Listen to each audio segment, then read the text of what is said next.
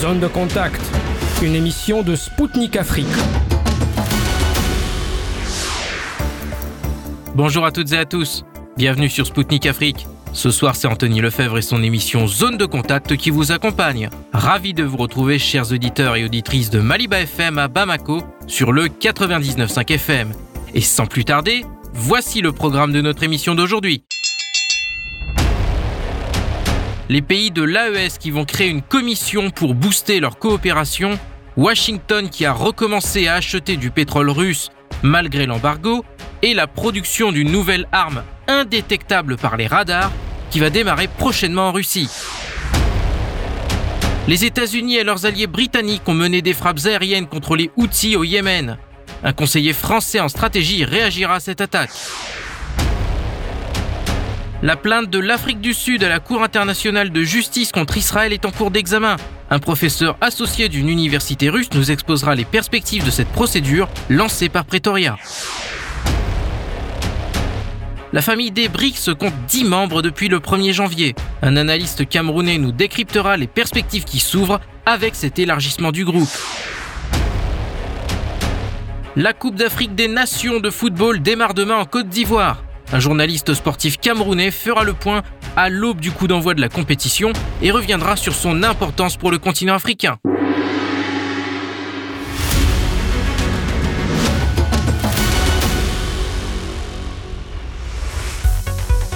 Le Mali, le Burkina Faso et le Niger vont créer une commission afin de booster leur coopération.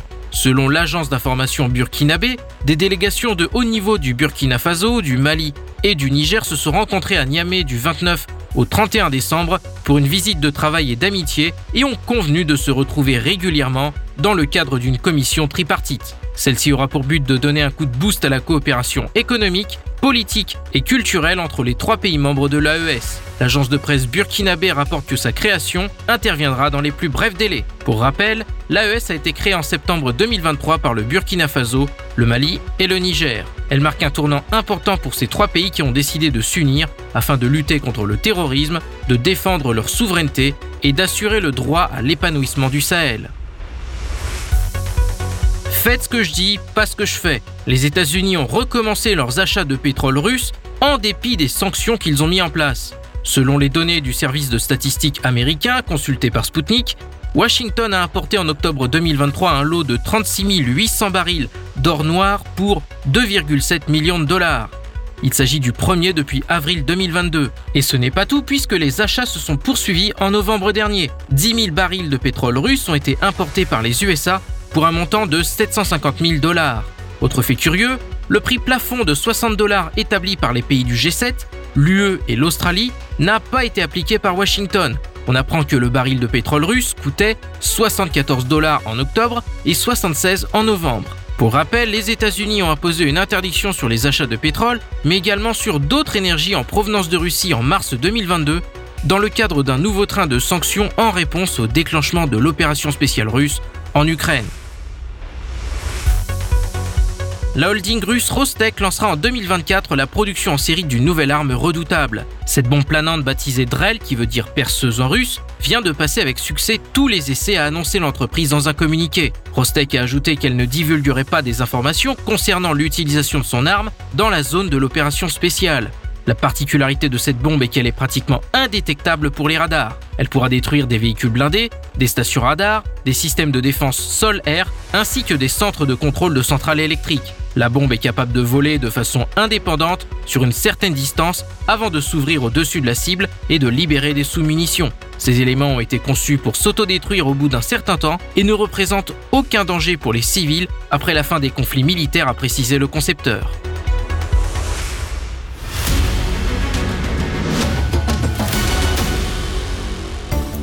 Mesdames, Messieurs, je vous rappelle que vous écoutez Spoutnik Afrique sur les ondes de Maliba FM, 99.5 FM à Bamako. Bienvenue si vous venez tout juste de nous rejoindre.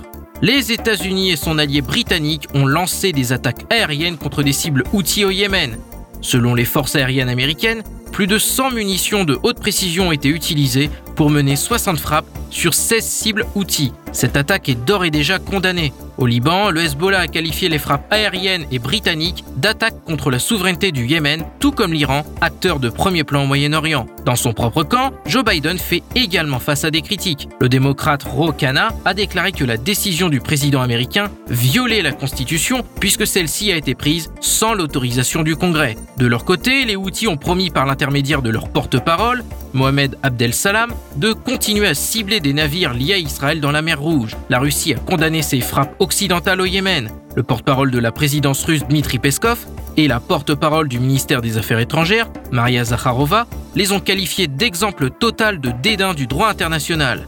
Moscou a demandé la tenue d'une réunion urgente au Conseil de sécurité de l'ONU. Au micro de Sputnik Afrique, Alain Corvez, conseiller en stratégie internationale indépendant, ancien colonel de l'armée française, a réagi à cette attaque perpétrée par Washington et ses alliés occidentaux. La coalition occidentale, avec les États-Unis en tête, euh, a mené dans la nuit euh, des frappes contre les outils du Yémen. Euh, quels commentaires pouvez-vous faire? Tout d'abord, euh, je dirais que la coalition occidentale, c'est les États-Unis et la Grande-Bretagne euh, essentiellement. Et pour euh, ce qu'il en est des dispositifs militaires que j'ai pu voir sur les réseaux sociaux, c'est essentiellement le, un dispositif militaire américain. Donc c'est une attaque américaine, mais qui se voile sous l'appellation de coalition parce que les autres là sont juste des figurants. Euh, je, je, suis heureux de voir que la France ne fait pas partie de cette coalition. Mm-hmm. Et euh, mais donc, euh, d'après ce que j'ai vu, euh, il y a essentiellement euh, des frappes de, de, missiles de croisière et, et des frappes de missiles tirés par des aéronefs. Euh, qui ont atteint le port de Deida et les bases, les bases de lancement de missiles des Houthis. Et comment voyez-vous les, les, conséquences de cette attaque euh, euh, Va-t-elle et peut-elle aggraver encore davantage la situation déjà tendue au, au Moyen-Orient? Et bien sûr, c'est très grave parce que ça élargit le conflit qui est parti de la Palestine euh, mais l'on sait très bien que la grande puissance militaire dans la région, c'est l'Iran. Et l'Iran est derrière les outils à fond depuis très longtemps. Et donc, euh, pour le moment, les déclarations euh, iraniennes ont été très lacunaires et dénonçant simplement cette attaque contre le Yémen, mais n'allant pas au-delà. Mais il est évident que l'Iran va peser de tout son poids dans ce, cet équilibre militaire. Et je le répète, pour le moment, l'Iran ne s'est pas manifesté militairement, mais euh, il y a un risque que l'Iran se manifeste peut-être pas directement au Yémen, mais, mais ailleurs. Mhm. Et euh, euh, comment pouvez-vous évaluer les euh, euh, je dirais, les chances de Washington de, de réussir euh, dans un grand nouveau conflit au Moyen-Orient. Écoutez, je pense que les États-Unis sont tout à fait capables, avec des, des, des, bombardements euh, de missiles de croisière, de, de missiles balistiques, de, de tout l'armement sophistiqué dont ils disposent, ils sont tout à fait capables euh, de porter des coups euh, très durs au Yémen et, euh, et, donc d'affaiblir de, le Yémen. Mais ils ne peuvent pas détruire le Yémen, d'autant plus que euh, la, la, situation euh, globale est en train d'évoluer euh, en défaveur des États-Unis d'Amérique, qui, compte tenu de leur soutien total à, au, massacre que l'armée israélienne pratique en Palestine, euh, ce sont, sont désormais euh, critiqués dans une euh, énorme partie du monde, et, même, et y compris aux États-Unis, où des manifestations de plus en plus fréquentes se, se, font pour dénoncer euh, la politique de soutien unilatéral à Israël.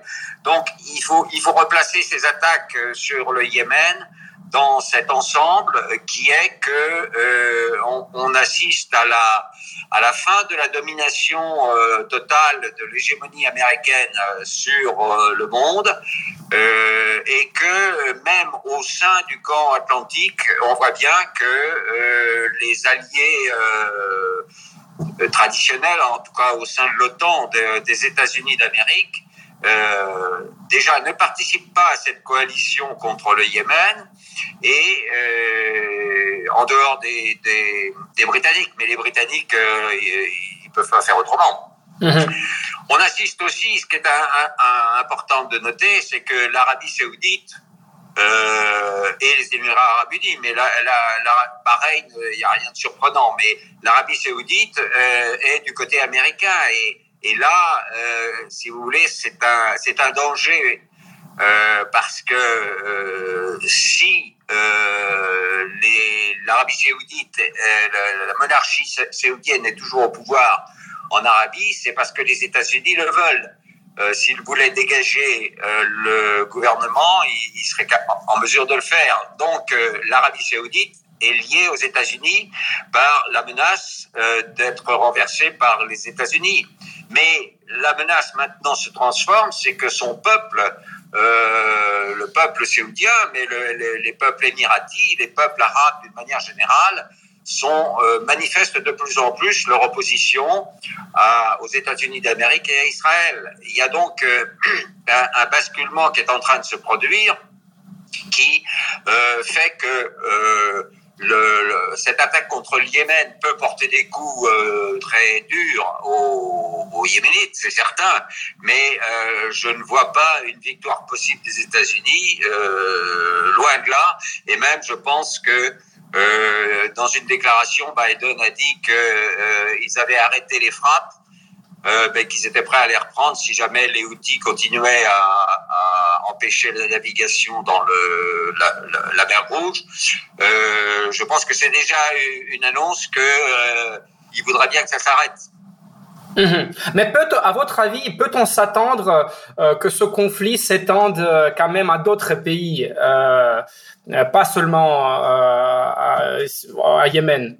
Ben, je, vous le dis, ce qui plane derrière tout ça, c'est la puissance de l'Iran. L'Iran est maintenant une puissance euh, militaire euh, importante, et non seulement ça, mais elle a des alliés importants.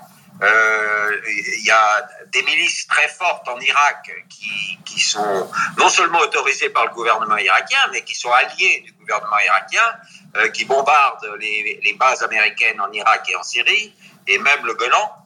Euh, donc, il euh, y a un dispositif militaire anti-américain qui euh, est puissant. Et je pense que les Américains ont tout intérêt à, ne pas aller trop loin, car sinon ils, vont être confrontés à, des attaques. Pour le moment, je, je le répète, l'Iran n'a pas fait d'action. Ils, ils ont juste fait une déclaration en dénonçant ces attaques contre le Yémen mais ils n'ont pas fait d'action, mais ils sont en mesure euh, d'avoir des actions militaires eux-mêmes et puis surtout par tous leurs alliés dans, dans la région Moyen-Orient. Le Hezbollah n'a pas utilisé tous ses moyens militaires contre Israël. Euh, ça peut euh, augmenter le, le, les pressions pour que le Hezbollah porte des coups beaucoup plus durs à Israël. Donc il y a, y, a, y a une menace et je pense que les experts américains le savent et qu'ils n'ont pas intérêt à ce que cette attaque contre le Yémen euh, dépasse euh, certaines limites. Mmh. Là, ils ont voulu simplement marquer en, en frappant les, les, les, bases de lancement des missiles yéménites euh, pour montrer qu'ils faisaient quelque chose, mais je ne, je ne crois pas qu'ils puissent aller euh, beaucoup plus loin. Euh, peu avant cette attaque, euh, euh, le secrétaire d'État américain Anthony Blinken a déclaré que les, les USA et le Moyen-Orient étaient prêts à œuvrer pour la paix dans la région. N'y voyez-vous pas de contradiction? Non, il n'y a pas de contradiction. en fait, ce qui se passe à la haie, en ce moment, aujourd'hui même et depuis hier est très important également. On voit bien qu'il y a une conjonction de la plupart des pays du monde pour soutenir la demande de l'Afrique du Sud de, condamner Israël pour et et, euh, non seulement condamner Israël, mais exiger un cessez-le-feu à Gaza. Donc euh, la conjoncture euh, euh mondiale euh, évolue pour euh, dénoncer l'action d'Israël et parallèlement l'action des États-Unis d'Amérique. Donc le, le, monde appelle à la paix, à la fin des actions militaires d'Israël et des États-Unis, donc je pense que les États-Unis vont être obligés, et je suis sûr qu'ils prennent en compte euh, le fait qu'ils euh, ne sont pas soutenus euh, globalement par la, majorité du monde dans cette action.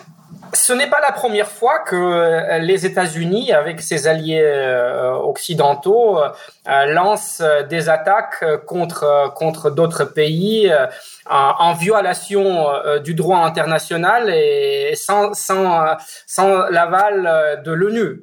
Euh, Peut-on dire que Washington euh, et ses alliés euh, agissent en toute impunité, en, en, transgressant le droit international? Et comment comment l'expliquer finalement? Eh, Oui, mais les États-Unis, comme Israël d'ailleurs, hein, n'ont jamais respecté le droit international dans leurs interventions militaires. Et j'ajoute même que les États-Unis ne respectent pas leur propre constitution, car le, président Biden, enfin l'exécutif, aura dû demander l'aval du Congrès pour euh, déclencher cette attaque contre le, le Yémen. Mais c'est pas la première fois. Contre l'Irak, ça avait été la même chose.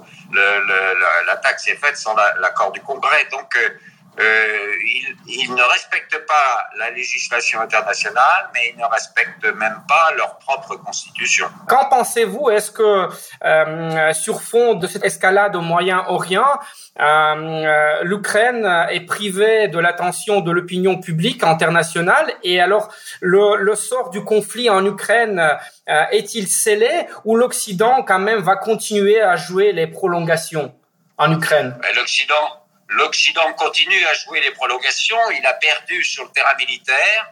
Euh, c'est évident maintenant que l'Ukraine n'en peut plus. Euh, son armée est exsangue et, et euh, suffit d'un rien pour que la Russie passe à l'offensive. Donc euh, la, guerre en Ukraine est perdue, mais donc il passe au, au soutien à, l'idée de, d'envoyer des missiles de croisière sur le territoire russe, qui deviendrait une attaque de la Russie.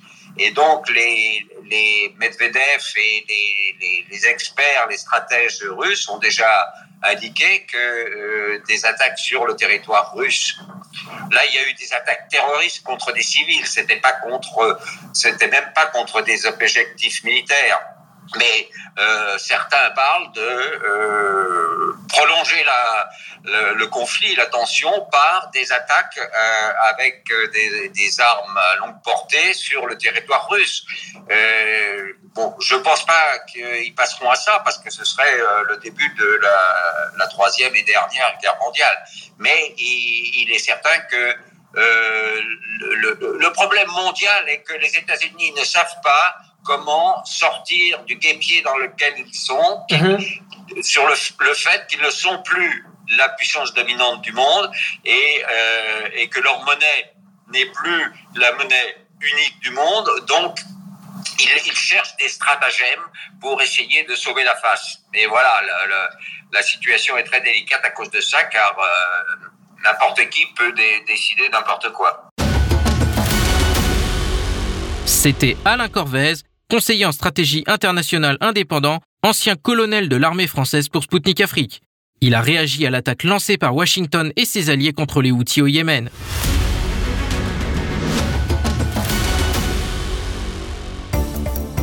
Chers auditeurs et auditrices de Maliba FM, je vous confirme que vous écoutez Spoutnik Afrique sur les ondes de Maliba FM sur le 99.5 FM à Bamako. Bienvenue si vous venez de nous rejoindre.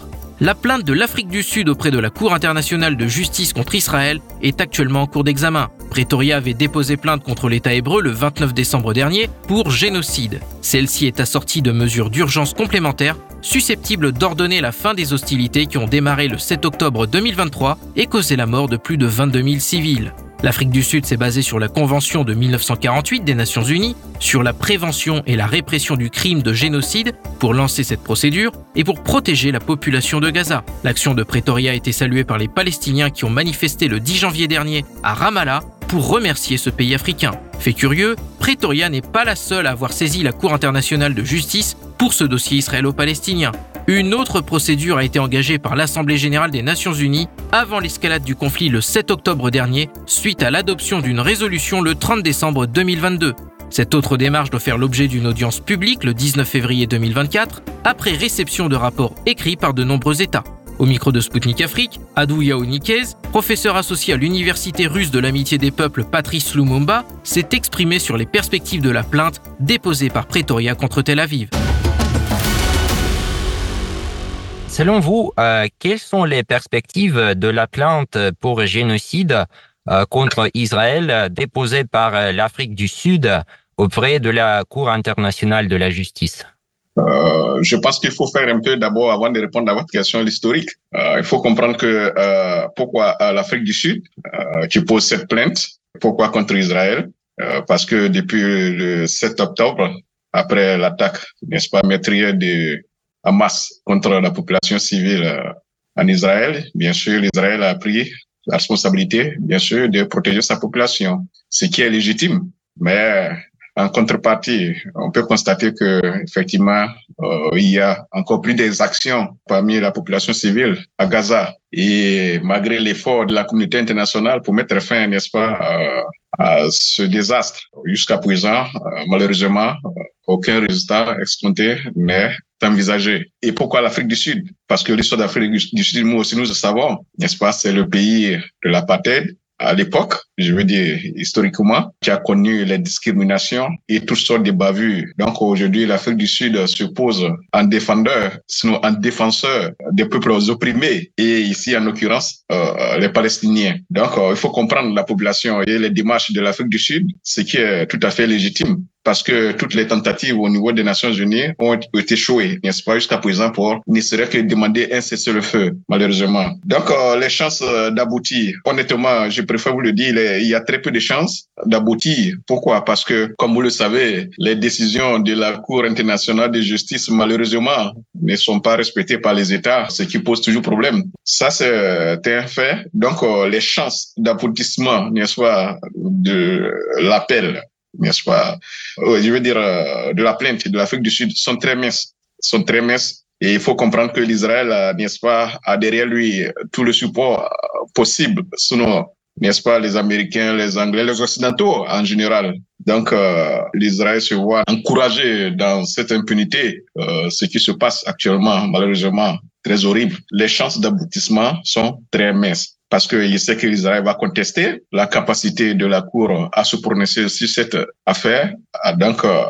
ce n'est que qu'un début, n'est-ce pas, d'un bras de fer engagé entre les deux parties, c'est-à-dire entre l'Afrique du Sud en particulier et euh, Israël. Donc, euh, bien que vous avez mentionné qu'on ne doit pas s'attendre aux résultats concrets euh, de cette euh, plante. Quelles peuvent être les implications de cette affaire euh, pour Israël? Oui, oui, mais actuellement, il faut reconnaître et il faut le dénoncer, n'est-ce pas, les attaques de Hamas contre Israël et tout le monde le condamne, ça c'est clair. Mais il faut aussi reconnaître que l'Israël va au-delà de ce que nous appelons la légitime défense. Quand un temps record, nous avons des milliers de morts n'est-ce pas? Il y a une grande partie des civils. Et ici, on peut pas, on peut plus parler de légitime défense. Donc, euh, les conséquences euh, pour Israël seront lourdes. Il faut reconnaître. Israël avait d'autres moyens légitimes euh, de se défendre. En premier lieu, utiliser toutes les instances existantes. Surtout que tous les pays du monde presque ont condamné, n'est-ce pas, cette attaque meurtrière, n'est-ce pas, abominable de, de Hamas. L'Israël avait, n'est-ce pas, l'atout, selon le secours, je dirais, de toute la communauté internationale en ce moment. C'est là que l'Israël devait jouer, n'est-ce pas? Mais aller au-delà de ce que nous voyons actuellement, c'est un désastre. Et à, à, à, court terme, maintenant, ce que nous constatons, ce que vous voyez, n'est-ce pas, c'est les différentes oppositions à Israël. Vous savez, les pays qui rappellent leurs ambassades, n'est-ce pas, euh, pour consultation en diplomatie, cela a, a de l'importance, n'est-ce pas, ce qui va brouiller, n'est-ce pas, le réseau diplomatique d'Israël. Ce sera très compliqué pour Israël de s'en sortir dans cette, euh, cette engrenade. Et il faut reconnaître aussi ce que cela peut engendrer dans d'autres pays et en particulier en, en, Occident. Cela peut encourager les extrémistes dans leurs activités de terrorisme contre les populations civiles, ainsi de suite. Nous avons déjà vu et nous constatons la montée de l'extrémisme et euh, le danger aussi dans la région qu'il faut reconnaître, c'est-à-dire l'élargissement du conflit à d'autres pays voisins,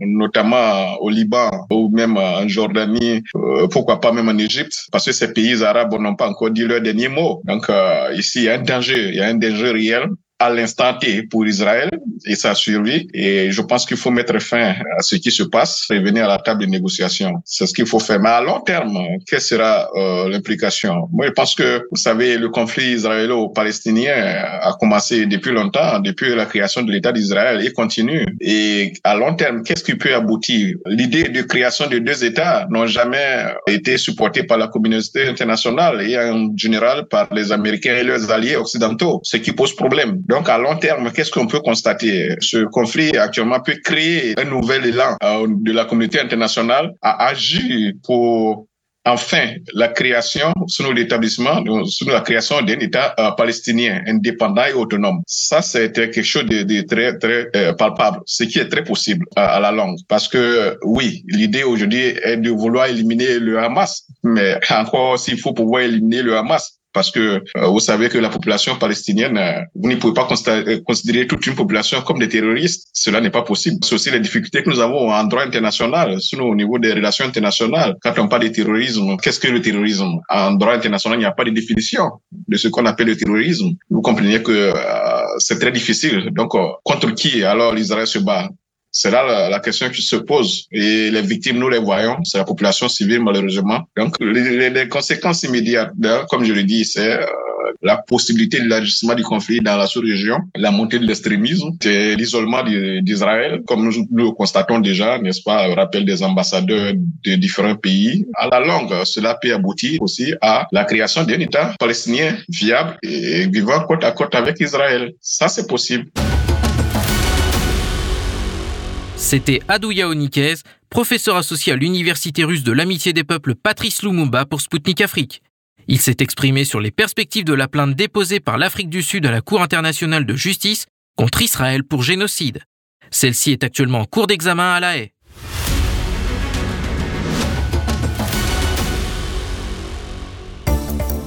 Chers auditeurs et auditrices de Maliba FM, vous écoutez Spoutnik Africa Bamako. Bienvenue à celles et ceux qui viennent de brancher leur poste de radio sur le 99.5 FM. La famille des BRICS s'est officiellement agrandie le 1er janvier. En plus du Brésil, de la Russie, de l'Inde, de la Chine et de l'Afrique du Sud, c'est l'Iran, l'Égypte, l'Éthiopie, l'Arabie saoudite et les Émirats arabes unis qui ont rejoint le désormais ex-groupe des 5. En 2024, c'est la Russie qui assure la présidence tournante du groupe. La ville russe de Kazan, située dans la République du Tatarstan, a été choisie par les autorités russes pour accueillir le prochain sommet du groupe. Au micro de Sputnik Afrique, Yan Bentimba, économiste, analyste, écrivain et philosophe camerounais, est revenu sur les perspectives qui s'ouvrent avec l'élargissement des BRICS.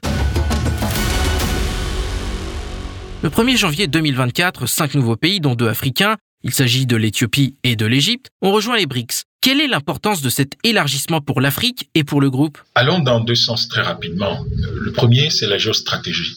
Les BRICS, qui veulent une réorganisation totale de la planète, ont tout intérêt à contrôler les grandes voies de navigation de la planète. Le canal de Suez, la mer Rouge, le détroit d'Ormuz, euh, le détroit d'Aden, en fait, c'est pas le d'Ormuz, c'est du côté de l'Iran et de, euh, c'est pas de ce côté-là, mais le détroit d'Aden euh, et puis la mer Rouge ainsi que le canal de Suez, c'est à peu près 20%, je crois qu'au moins 20% du commerce mondial. Et cela est hautement stratégique parce qu'il y passe l'essentiel des grands navires qui transportent les hydrocarbures, particulièrement les sources d'énergie fossile. Il faut rappeler que 50% des 60 000 plus gros navires transportent essentiellement des énergies fossiles et une grande partie, je crois à peu près le tiers, passe par là. Du coup, ça devient stratégique de contrôler cette grande voie de navigation et c'est très important pour les, les, les BRICS. Et d'autre part, ça permet aux BRICS d'avoir le contrôle sur les deux rives de la mer Rouge, hein, l'Arabie saoudite d'un côté, euh, l'Égypte, l'Éthiopie de l'autre. Sur un autre plan, qui est le plan, euh, si vous voulez, de ce que Sergei Lavrov rappelle très souvent, préserver l'ADN des civilisations, eh bien, l'Égypte et l'Éthiopie font partie des plus anciennes civilisations, des plus anciens euh, pôles, lieux de civilisation en Afrique. Et donc, les intégrer dans les briques qui veulent préserver l'ADN des civilisations dans le cadre d'un monde multipolaire pour qu'il n'y ait pas cette uniformisation culturelle et civilisationnelle euh, à laquelle contraint l'empire américano-européen à l'humanité tout entière, eh bien, est une chose extrêmement intéressante qui aura un impact très positif sur toute l'Afrique. N'oubliez pas, l'Égypte et l'Éthiopie, fondamentalement, dans les temps anciens, c'est la même culture. C'est la culture, si vous voulez, de ce qu'on appelle le, monde noir. Hein, les nations noires, telles que Anta Diop le disait dans Nation Nègre Culture, en mettant Nation Nègre au pluriel, mais culture au singulier, pour signifier clairement que euh, l'Afrique, malgré sa diversité ou dans sa diversité, c'est en fait une seule et même culture. Donc l'impact de l'intégration de ces deux peuples est à la fois civilisationnel, ce qui permet d'établir effectivement une carte multipolaire et de pouvoir la protéger, la préserver et préserver ainsi la diversité culturelle et civilisationnelle du monde, mais également ça permet d'avoir, de donner à ce groupe le contrôle de l'un des aspects, l'un des espaces de navigation les plus importants, exactement comme l'Empire américain contrôle l'Atlantique Nord, les BRICS se donnent les moyens de contrôler à la fois euh, cette zone de, navigation de, la mer Rouge, tout comme ils se sont donné les moyens de contrôler l'Atlantique Sud avec l'intégration. Il y a le Brésil, l'Argentine, l'Argentine euh, s'est retirée, mais euh, l'autre côté de l'Atlantique, il y a l'Afrique du Sud et c'est très encourageant. Après l'adhésion des nouveaux membres, le PIB par parité du pouvoir d'achat des BRICS peut atteindre 36% du PIB mondial et la population totale du groupe élargi s'approchera de la moitié de la population mondiale. Comment cela peut-il changer le poids des BRICS dans l'économie mondiale? Peut-on parler d'une tendance de plus en plus croissante à la multipolarité du monde moderne, qui est l'une des priorités du groupe? Le monde de 1945 était dominé par, des valeurs de cette sorte. On se souvient que euh, les pays qui avaient gagné la Deuxième Guerre mondiale, alors ça comme ça, en dehors de l'URSS, représentaient à peu près 40 à 45 du PIB mondial, représentaient à peu près l'équivalent en termes de population mondiale, et ça leur a permis de prendre le contrôle de, de, de tout le globe. Et aujourd'hui, c'est ça qui fait peur au monde occidental. Ils savent qu'avec 36% du PIB mondial, à peu près 45% de la population mondiale, on s'approche des valeurs grâce auxquelles ils ont pu euh, tout simplement euh, prendre le contrôle de la planète. Il est évident que l'idéologie et les raisons, les motivations à la base de leur action ne sont pas les mêmes que euh, ce qui motive aujourd'hui les BRICS. grâce par contre à ces nouvelles, à ces paramètres-là, les BRICS vont permettre à des pays émergents, à des pays même pauvres, de pouvoir avoir leur place sur la scène mondiale. Ça va permettre à ces pays-là de pouvoir contribuer parce qu'au fond, les bonnes idées ne viennent pas nécessairement des pays les plus importants. Elles peuvent venir également des tout petits pays qui peuvent permettre, et cela peut permettre au monde d'évoluer et de pouvoir connaître une prospérité, une paix, une harmonie qui nous manque sérieusement aujourd'hui et que nous regrettons fort amèrement à cause de cette construction unipolaire, hégémoniste du monde par l'empire américano-européen. Je crois qu'en fait, le groupe, stratégiquement, comprend que intégrer de nouveaux membres et surtout des membres qui ont des positions stratégiques sur le globe, qui ont des atouts stratégiques parce que après les Émirats arabes unis, ce n'est pas la population de l'Éthiopie, mais ça a des atouts stratégiques à cause de sa position et à cause surtout de sa de son de son influence à travers le monde. Tous ces paramètres sont pris en compte et permettent donc aux BRICS de pouvoir faire des choix qui sont des choix euh, pertinents, de faire des choix qui sont des choix constructifs, qui sont des choix qui sont pour l'humanité et qui ne sont contre personne ni contre quoi que ce soit. Et c'est dans ce sens-là qu'effectivement, nous pensons que tous ces choix sont de nature à porter au plus haut la, stratégie et la politique de multipolarisation qui va donner à l'humanité un peu plus de liberté, un peu plus de joie, un peu plus d'amour, un peu plus d'amitié, grâce auquel les peuples pourront échanger et euh, participer à la construction d'une planète plus vivable et beaucoup plus agréable. En 2024, pour rappel, la présidence des BRICS sera assumée par la Russie, qui veut mettre l'accent sur une utilisation plus active des devises nationales pour les échanges économiques. Comment évaluez-vous le rôle et la place de ce type de règlements internationaux face à l'hégémonie du dollar? Je crois que nous avons aujourd'hui les technologies suffisantes pour pouvoir gérer, même s'il le fallait, mille monnaies. Nous avons aujourd'hui la blockchain, nous avons aujourd'hui l'intelligence artificielle, et pour ne citer que ces deux-là, nous avons des technologies de transport de données qui, sont extraordinaires et nous arrivons de plus en plus à l'ordinateur quantique. Mais déjà, ce qui existe en termes de, de transport de données peut nous permettre de gérer, même si c'est un millier de monnaies différentes. Je crois qu'en fait, il y a beaucoup de bluff et beaucoup de vapeur d'eau dans ce que euh, l'empire américano-européen veut nous présenter. On veut nous faire croire que le dollar est indépassable et que euh, sans le dollar, nos économies s'arrêteront. Je comprends très bien la stratégie de la dollarisation, à savoir que euh, sur ces quatre piliers, il faut acheter tout ce qui est échange de dans le monde, que ce soit des matières premières, des produits en dollars, les actifs sont libellés en dollars, les réserves de change sont en dollars, et puis finalement, il y a euh, tout ce qui peut être, euh, si vous voulez, accords bilatéraux, tout ça est libellé en dollars, puisque ça va porter sur des biens et des services qui vont être échangés. Malheureusement, nous n'avons pas nécessairement besoin de cela, et je crois que la position de la Russie et des BRICS, consensuellement euh, euh, établi et avec le consentement de d'autres pays qui ne font pas partie des BRICS aujourd'hui, va permettre en fait de bouleverser totalement l'économie mondiale et le commerce international et de permettre à tous les peuples de pouvoir vendre. Je vous prends un exemple tout à fait typique. Un pays comme le Cameroun, des banques sur liquide, pratiquement 50 000 milliards de francs CFA qui ne servent à rien, que personne n'utilise, auxquels le peuple n'accède pas. Mais comme c'est c'est un bon du Trésor français qui n'est pas utilisable sur la scène internationale. Le Cameroun est malmené par le FME pour 45 milliards de francs CFA de devises alors qu'on a des dizaines de milliers de milliards de francs CFA qu'on ne peut pas utiliser. Voilà à quoi mène l'hégémonie du dollar. Et vous avez un pays qui est bloqué totalement dans son évolution à cause de cela. Je crois que l'Afrique, avec le système PAFS et avec tous les autres systèmes mis en place, le MIR, etc., par la Russie, ce que l'Inde et la Chine ont mis en place, vont nous permettre de travailler sereinement. Nous allons aujourd'hui pouvoir échanger nos monnaies et je crois qu'il y a un point d'équilibre qui va être atteint et qui va permettre en réalité que les peuples s'échangent leurs biens et leurs services sans trop, s'endetter. Parce que le dollar permettait aux Américains de s'endetter indéfiniment et donc de vivre au crochet du monde entier. Mais les autres ne peuvent pas travailler pour que les Américains vivent, gaspillent tel qu'ils vivent et tel qu'ils gaspillent aujourd'hui. Les autres ne peuvent pas travailler pour que les Européens vivent et gaspillent tel qu'ils vivent et gaspillent aujourd'hui. Il faut rééquilibrer cela.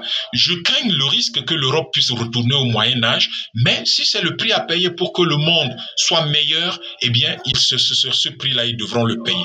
Mais s'ils écoutent les BRICS et arrêtent leur arrogance, s'ils écoutent les BRICS, je pense qu'il y a beaucoup de solutions qui sont proposées et ça va leur permettre de vivre mieux. La stratégie des monnaies nationales que propose la Russie, mais les concerne aussi, puisque eux aussi ils ont des monnaies nationales. Sauf que ces stratégies les empêchent de profiter du travail des autres sans rien faire. Ils ont des gens à qui ils payent des allocations, ils ont des crédits illimités, alors que dans les autres pays, on ne peut pas se permettre ça parce qu'on est habitué à vivre avec ses moyens. Les autres vivent au-dessus de leurs moyens, c'est inacceptable.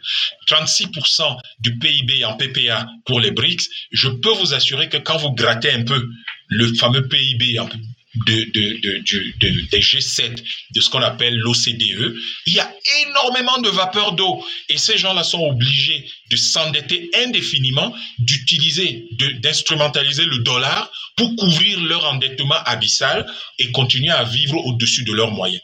Je crois que ce à quoi appelle la Russie, c'est la fin d'un monde de privilèges et le début d'un monde du mérite, d'un monde du travail bien fait, reconnu et récompensé à sa juste valeur. Et je crois que pour ça, l'humanité tout entière un jour applaudira et se dira, nous avons eu la chance que les BRICS eu existé, eurent existé, et nous avons eu la chance qu'il y ait eu cette rupture-là, que les BRICS ont conduite et qui ont permis à tous les peuples du monde de vivre avec, euh, de vivre, de satisfaire leurs besoins.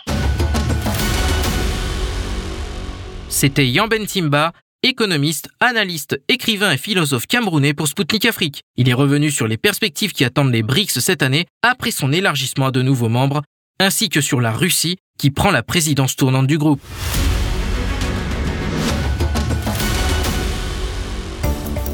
Chers auditeurs et auditrices de Maliba FM, vous écoutez Spoutnik Africa Bamako sur le 99.5 FM. Bienvenue à celles et ceux qui viennent de nous rejoindre. Le 13 janvier, le coup d'envoi de la 34e édition de la Coupe d'Afrique des Nations de football sera donné en Côte d'Ivoire. Une compétition attendue sur tout le continent africain, mais également par les passionnés du ballon rond partout dans le monde. Les regards seront tournés vers le Sénégal qui va remettre sa couronne en jeu, mais également le Maroc, troisième lors de la dernière Coupe du Monde au Qatar et meilleure nation africaine au classement FIFA. Il faudra également surveiller la prestation du Cameroun, de l'Algérie, mais aussi de l'Égypte, qui ont l'intention de frapper un grand coup lors de cette compétition. Le tirage au sort nous a offert une belle affiche entre le Sénégal et le Cameroun, qui est déjà très attendue par tous les aficionados du ballon rond. On surveillera également la confrontation entre les Aigles du Mali et la Tunisie. Les deux sélections s'étaient affrontées lors de l'édition 2022 de la Cannes, dans une rencontre qui avait fait couler beaucoup d'encre, avec l'interruption du match à la 85e minute par l'arbitre. Pour la Côte d'Ivoire, l'organisation de cette compétition permettra de mettre en valeur le pays. Abidjan a investi 800 millions d'euros pour rénover les infrastructures, que ce soit les stades, les aéroports ou encore les hôtels, afin d'accueillir dans les meilleures conditions les sélections, mais également les plus de 2 millions de visiteurs internationaux attendus. Sur le terrain, les éléphants auront à cœur de remporter le trophée devant leurs supporters, eux qui ont déjà soulevé la coupe en 1992 et 2015. Au micro de Spoutnik Afrique, Willy Kak, journaliste sportif camerounais, est revenu sur les préparatifs en marge de cette compétition. Écoutons-le tout de suite. Au cours des quatre prochaines semaines, les supporters du monde entier auront les yeux rivés sur la Coupe d'Afrique des Nations, où s'affronteront les joueurs des championnats les plus prestigieux de la planète. Comment des événements sportifs de cette envergure peuvent-ils aider l'Afrique à consolider sa position sur la scène internationale, selon vous? Déjà, il faut reconnaître que sur le plan sportif, la Coupe d'Afrique des Nations, au fil des ans, s'affirme comme euh, l'une euh, des meilleures compétitions sur le plan mondial. Vous n'avez qu'à voir euh, le taux d'audience qui est de plus en plus élevé et aussi euh, les équipes qui participent à cette compétition regorge en leur sein des joueurs qui évoluent dans des championnats qui ont pignon sur rue. Euh, ça peut être l'Angleterre, c'est la France, c'est l'Allemagne, c'est euh, l'Italie.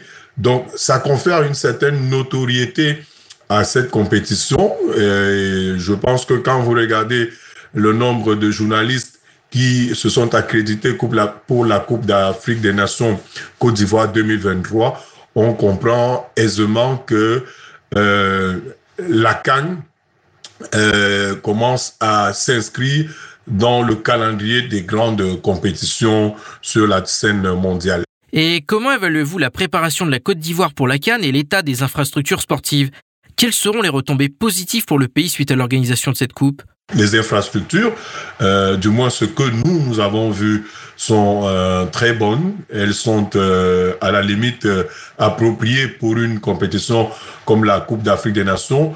Il faut dire que sur le plan extra-sportif, la Côte d'Ivoire, c'est un beau pays. C'est un pays qu'il est beau de visiter. Le peuple ivoirien, c'est un peuple hospitalier, c'est un peuple qui aime faire la fête, quelque chose qui est consubstantiel à tous les Africains. Donc c'est clair que la Côte d'Ivoire euh, a toutes les cartes à main pour organiser une bonne compétition. Maintenant, pour ce qui est des retombées euh, positives, déjà pour le pays, au-delà d'être un événement sportif, c'est également un événement culturel, c'est également un événement euh, touristique, puisque ceux qui viendront en Côte d'Ivoire voudront découvrir la Côte d'Ivoire, voudront découvrir ce que la Côte d'Ivoire a de particulier sur le plan artistique, culturel, sur le plan euh, même culinaire. Euh, il y a de nombreux sites euh, touristiques en Côte d'Ivoire, à Yamoussoukro, à Boaké, à Abidjan, San Pedro. Il y a donc un peu de tout hein, pour satisfaire à la, je crois, à la volonté de tous qui vont faire le déplacement. Maintenant, il faut aussi dire que pour la Cannes en elle-même, il y a beaucoup de retombées euh, positives puisque la cagnotte euh, a été revue à la hausse par la Confédération africaine de football. Euh, on parle pratiquement de 4 milliards de francs CFA pour le vainqueur. Un peu moins pour le finaliste et pratiquement un milliard pour les demi-finalistes. Quand on sait que la majeure partie de ces pays africains qui participeront à cette canne sont des pays pauvres et on dira même euh, les pays en voie de développement euh, engranger euh, 4 milliards de francs CFA, c'est pas rien. Ça peut aider à la construction d'infrastructures, ça peut aider à beaucoup, peut-être au développement même du football local. Donc, je pense qu'il y a quand même des choses positives hein, euh, liées à l'organisation de cette Cannes euh, Côte d'Ivoire 2023. Depuis les Jeux olympiques de la Grèce antique, les grands événements sportifs ont été un facteur d'unité pour différents pays et nations. Comment est-ce que la Cannes peut-elle contribuer à la paix sur le continent? La Cannes, c'est quand même, euh, comme je l'ai dit précédemment, c'est l'une des plus grandes compétitions que l'on puisse organiser euh, en Afrique. Vous savez que le football, c'est le sport roi. Et parlant particulièrement de la Côte d'Ivoire, lorsque celle-ci a traversé euh, une période politique trouble, notamment dans les années 2004, 2005, 2006, c'est au travers du football que la Côte d'Ivoire a pu euh, se remettre sur euh, le chemin de la paix. Parce que vous savez, euh, le football a ceci de particulier qu'il est un vecteur fédérateur. Un bon nombre de pays en Afrique ont le football comme religion commune, comme euh, facteur commun.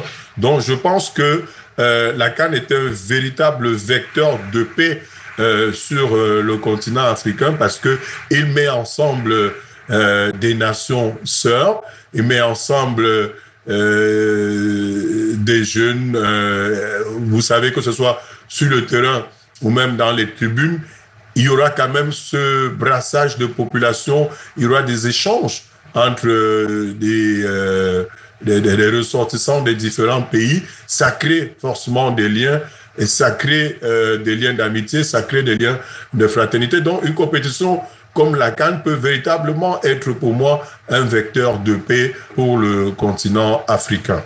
Malheureusement, les événements internationaux, y compris les Jeux olympiques, font depuis quelque temps l'objet d'une politisation. Selon vous, les désaccords politiques ont-ils leur place dans le sport? Bon, je pense sur un plan personnel, hein, ça c'est mon humble avis, que les désaccords politiques n'ont pas leur place dans le sport parce qu'ils euh, causent énormément de dommages.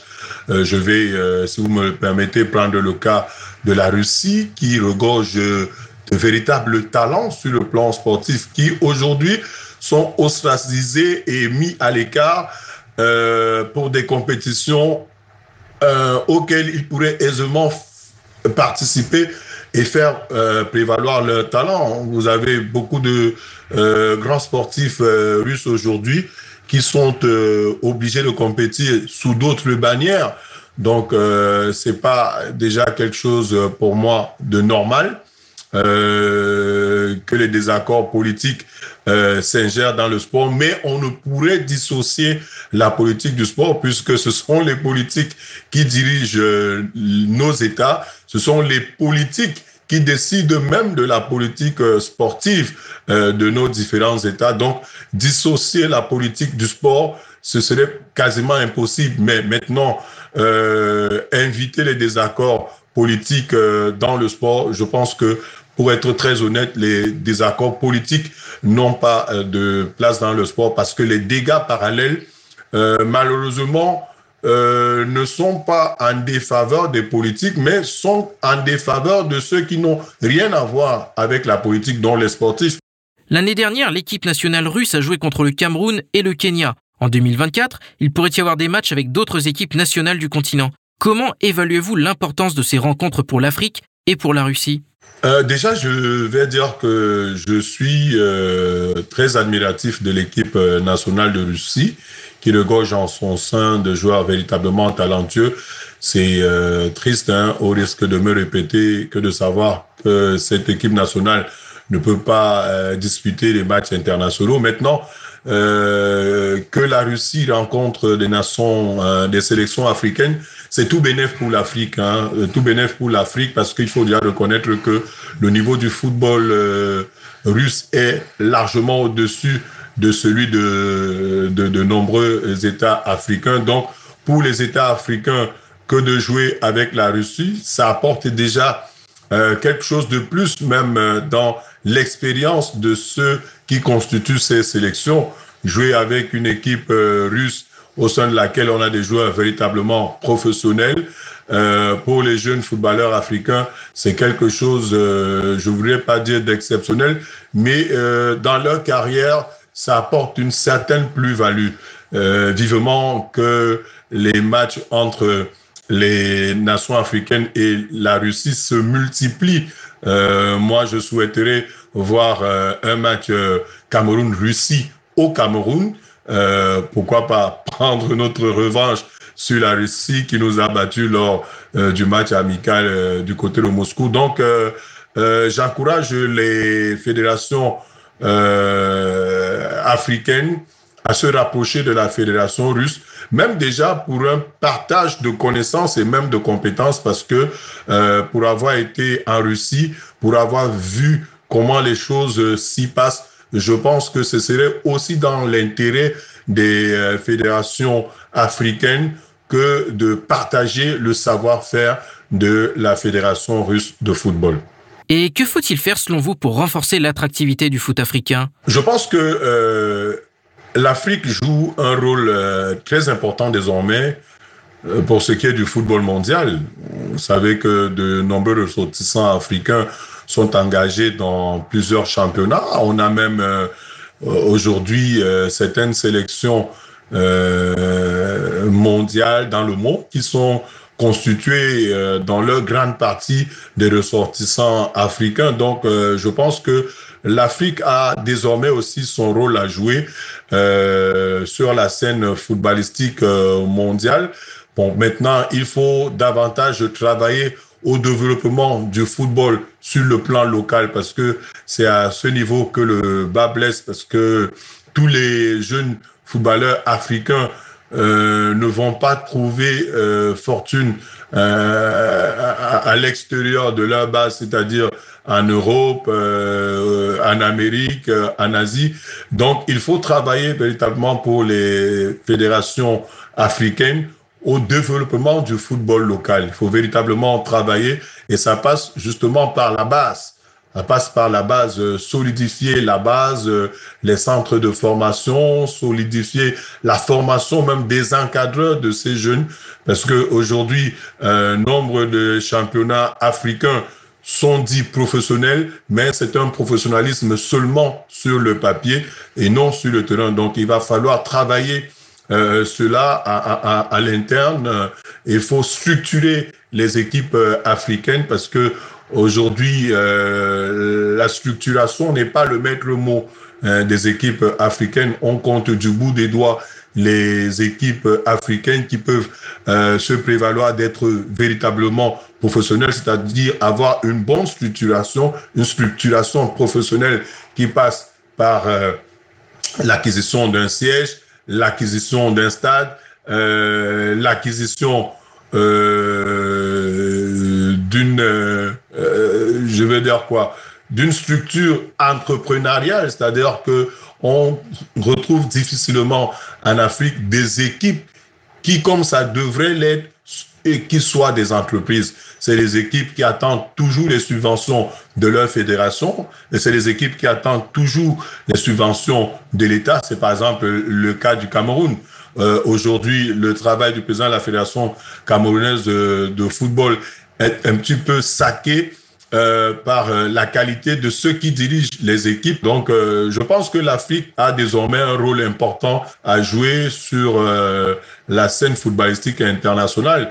Aujourd'hui, euh, il y a un championnat qui commence à sortir de l'ornière, c'est le championnat arabe. Vous avez de nombreux ressortissants africains qui y jouent. Vous avez de nombreux ressortissants africains qui jouent en Europe centrale, de nombreux ressortissants africains qui sont même euh, au niveau de, de, de l'Amérique. Donc, c'est clair qu'aujourd'hui, euh, l'Afrique a aussi son mot à dire, même au niveau des instances dirigeantes même du football mondial. On a de nombreux Africains qui ont occupé euh, de, hauts postes de responsabilité. C'est d'ailleurs le cas pour notre compatriote euh, Yatou, qui a été euh, président par intérim de la FIFA. Euh, donc, vous avez la SG actuelle de la FIFA, c'est une Sénégalaise. Donc, je pense que l'Afrique a véritablement son mot à dire sur la sphère footballistique mondiale. Cette année, un joueur a refusé de participer à la compétition afin de se consacrer à son club. Il s'agit de l'Angolais Mbala Nzoza qui évolue en Italie à la Fiorentina. Et le Camerounais André Onana, qui joue à Manchester United, a demandé à ne pas jouer le premier match de sa sélection. Comment jugez-vous ces décisions et faut-il reprogrammer l'organisation de la Cannes à une autre période de l'année? Je pense que les décisions de Mbala Zoza, de euh, André Onana et même aussi, hein, n'oubliez pas le jeune euh, Mougué euh, de l'Olympique de Marseille qui a été euh, convoqué par Rigobert euh, Sombanac et qui euh, n'a pas daigné déféré à la convocation, estimant qu'il euh, préférait euh, se concentrer sur sa carrière avec l'Olympique de Marseille. Ben, écoutez, euh, je prends très mal ces euh, décisions parce que vous savez qu'il y a un travail de SAP qui a été fait euh, par certaines grandes figures du football africain pour euh, permettre à la Cannes d'avoir une certaine notoriété. Aujourd'hui, quand vous regardez les règles euh, de la FIFA en ce qui concerne la Cannes, on enjoint au club euh, employeurs euh, des, des, ressortissants africains qui sont appelés en club de les libérer. Et donc, on ne peut pas avoir mené des combats comme ceux-là euh, par des, des, des, des, des, messieurs comme Issa Yatou, euh, des figures du football mondial comme Samuel Eto'o, euh, comme Didier Drogba, comme euh, les Jérémy Dita Adebayor et tous les autres, et que après, ceux qui devaient bénéficier de ce combat, eux-mêmes s'érigent encore en propre, comment je vais dire ça, en propre euh, détracteur de ce combat. C'est inconcevable. C'est inconcevable de savoir qu'en 2024, qu'il y ait encore des footballeurs euh, africains convoqués en sélection qui refusent de déférer à la convocation parce qu'ils veulent rester avec euh, leur club employeur. pour moi, c'est une insulte déjà à l'endroit de ceux qui ont travaillé pour conférer à la Cannes sa notoriété actuelle. Et maintenant, pour ce qui est euh, de la reprogrammation de l'organisation de la Cannes, non, je pense que la Cannes est une compétition autonome autant que les euh, l'euro, autant que les, la Coupe du Monde. Donc, on ne va pas, nous autres Africains, euh, accepter qu'on nous impose une reprogrammation de la compétition sous le simple prisme de la satisfaction des désirs euh, des pays occidentaux. Non, euh, l'Afrique, c'est un continent à part entière. Les Africains ne sont pas des sous-hommes et donc on ne va pas accepter que la canne soit euh, réduite à sa plus simple expression en raison de, je vais dire quoi, de, la race, parce que nous sommes des Noirs, nous sommes Africains, on va euh, céder aux caprices des Occidentaux, des Européens, des Blancs, comme on dit souvent. Non, non, non, il n'est pas question euh, pour moi euh, que l'on reprogramme l'organisation de la Cannes, auquel cas il faut reprogrammer toutes les compétitions. Il faut reprogrammer la Copa América, il faut reprogrammer, il faut reprogrammer également l'euro. Pourquoi euh, nous, les Africains, on va reprogrammer la Cannes Tout simplement parce que nos joueurs sont engagés dans les championnats euh, euh, occidentaux. Non, non, non, du tout. Moi, déjà, le cas d'Onanaï m'énerve avec Manchester United parce que je ne suis pas sûr que si c'est un joueur comme Rashford qui était dans la situation d'Onana, Manchester United aurait même envisagé l'hypothèse d'une négociation comme ça a été le cas avec la FECAFOOT pour le cas, euh, pour, pour, pour, ce qui est de la personne d'Onana. Non, il faut éviter euh, vraiment euh, de rabaisser les Africains, il faut éviter de rabaisser l'Afrique. L'Afrique, c'est un continent à part entière qui a des valeurs euh, à préserver et ça passe surtout par le respect de ses ressortissants. C'était Willy Kak, journaliste sportif camerounais pour Sputnik Afrique. Il a fait le point sur les préparatifs de la Cannes 2023 et évoqué l'importance de cette compétition pour le continent africain. Mesdames, Messieurs, Spoutnik Afrique rend maintenant l'antenne à Maliba FM. Chers auditeurs et auditrices, moi Anthony Lefebvre, je vous retrouverai avec plaisir très prochainement aux commandes d'un nouveau numéro de mon émission. Je vous invite à consulter notre site internet et à vous abonner à notre chaîne Telegram Spoutnik Afrique officielle pour suivre l'actualité africaine et internationale. D'ici là, portez-vous bien et à bientôt. Zone de contact, une émission de Spoutnik Afrique.